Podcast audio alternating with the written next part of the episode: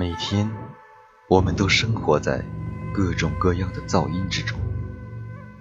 如果有一天，你听到了迥异于寻常的声音，不要奇怪，那是来自地狱的锁魂曲。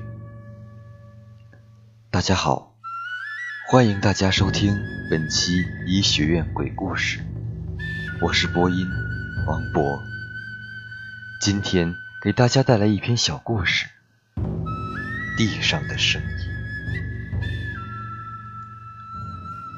过了午夜十二点，热闹的市区早已变得相当冷清。明明没什么事每次还搞得这么晚。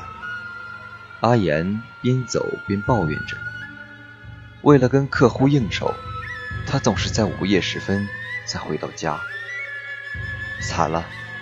明天还要早起上班，阿言心里满是无奈，现在只想快点回到家，躺在那张舒服的大床上，好好睡上一觉。阿言快步走在密密麻麻的楼群中间的小道上，他每天上下班都会经过一个小型菜市场，这个点儿市场上的摊贩还没有出现。空气中始终弥漫着一股酸臭味，这让多喝了几杯的他有点不舒服。什么鬼东西，臭死了！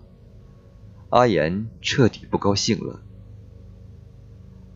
每天摆着鱼肉的混凝土桌面，不知什么时候已变成了令人不舒服的黑色。阿言想起那些死去的鱼和那些鲜红的肉，躺在桌面上的血水。慢慢的凝固，颜色变暗，直至发黑。视线从脚下延伸到桌面，也尽是相同的黑色。阿言一点也不想停留在这儿，这里让他感觉非常不舒服。他只想快点离开这里。突然传来有东西在地上拖行的声音，阿言打了个寒颤，却也没有多想什么。便继续向前走去，在经过某个通道时，眼角余光似乎看到有个黑影停留在角落里。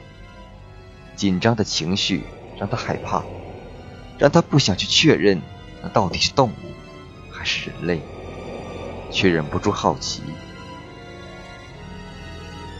地上的声音走到自己家房间楼下，开门的同时。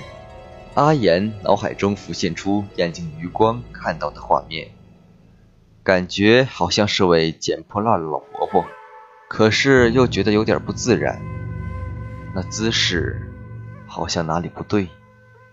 他一边回想，一边又关上大门。突然，刚刚让他心有余悸的声音再度出现，他的心里毛了起来，只有一个念头，要赶快回去。然后他直接向二楼跑去，可这时那声音又从一楼传来，阿言不敢回头，只得加紧脚步，继续向上跑。阿言每上一楼，那追魂的拖行声也会跟着上一楼。终于到了五楼，阿言没命似的关上铁门，那声音停在了四楼。内心的恐惧和想知道事实真相的好奇，使他像个囚犯似的从铁门望向门外。等了好一会儿，那声音是随着阿言的停止而消失了。阿言此时只能安抚自己，大概是太累了，听错了吧。他缓缓地走向卧室，完全不想洗漱的他直接躺在床上。脑海里突然又回想起刚刚的老婆婆，那姿势好像有些不对，似乎不是人类能做出来的吧？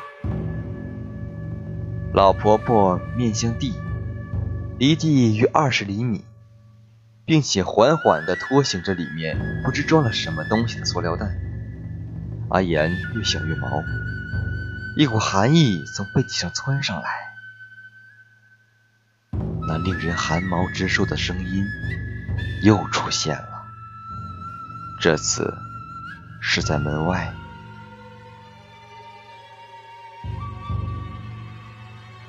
当你感觉有人接近你的时候，那沙沙的脚步声，你会感觉到恐惧吗？